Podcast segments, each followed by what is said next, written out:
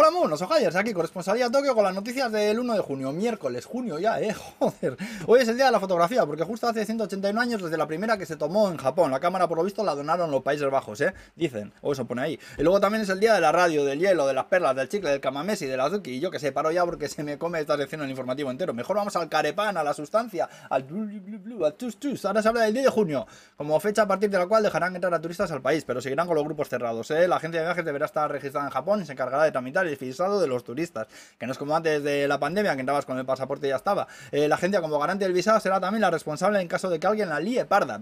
Eh, yo insisto, estos son mierdas que hacen, ¿eh? Para estirar el paripé que quitarán en cuanto se den cuenta de que es absurdo, que además está todo el mundo quejándose, en fin. Eh, bueno, desde aquí dar las gracias a la embajada también de España en Japón, porque nos está enviando mensajes con la nueva información, nada más que salen. Esto lo digo sin ironía, ¿eh?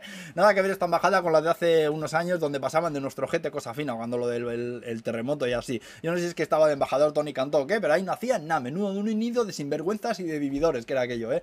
Bueno, más cosas. Eh, han sacado joyería del gusarapo ese gordo que está siempre durmiendo, el Pokémon de tipo siesta ese, el, el Snorlax ese, son anillos y collares para que vayas exhibiendo por la calle tu eterna y perpetua virginidad. Luego un juzgado ha ordenado que no se vuelva a poner en marcha una central nuclear en Hokkaido, que esta central la pararon después de lo de Fukushima, que se elevó el nivel de controles de seguridad, y bueno, pues ha determinado que en caso de terremoto o tsunami esta tiene riesgo de irse al carajo también, así que nada, que no se reabre, ¿eh? Se celebró un desfile del orgullo también por primera vez en la prefectura de Akita, que poco a poco vamos cambiando, parece por aquí, ¿eh? Unas 100 personas desfilaron. También os conté que iban a ser obligatorios los chips a perros y gatos. Pues bien, entra en vigor esta ley a partir de hoy mismo, ¿eh? Luego la peli animada de Super Mario se vuelve a retrasar. La nueva fecha es a finales de abril del 2023. Eh, por cierto, la peli esta la hacen los de Illumination, los de los Minions, así que a lo mejor no estaba ni tan mal. Yo no daba ni un duro por ella, ¿eh?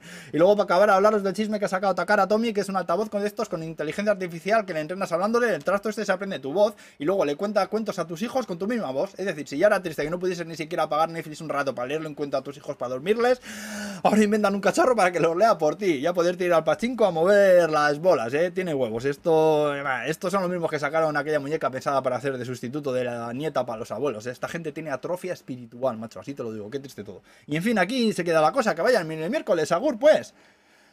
Ay, me ahogo, me ahogo.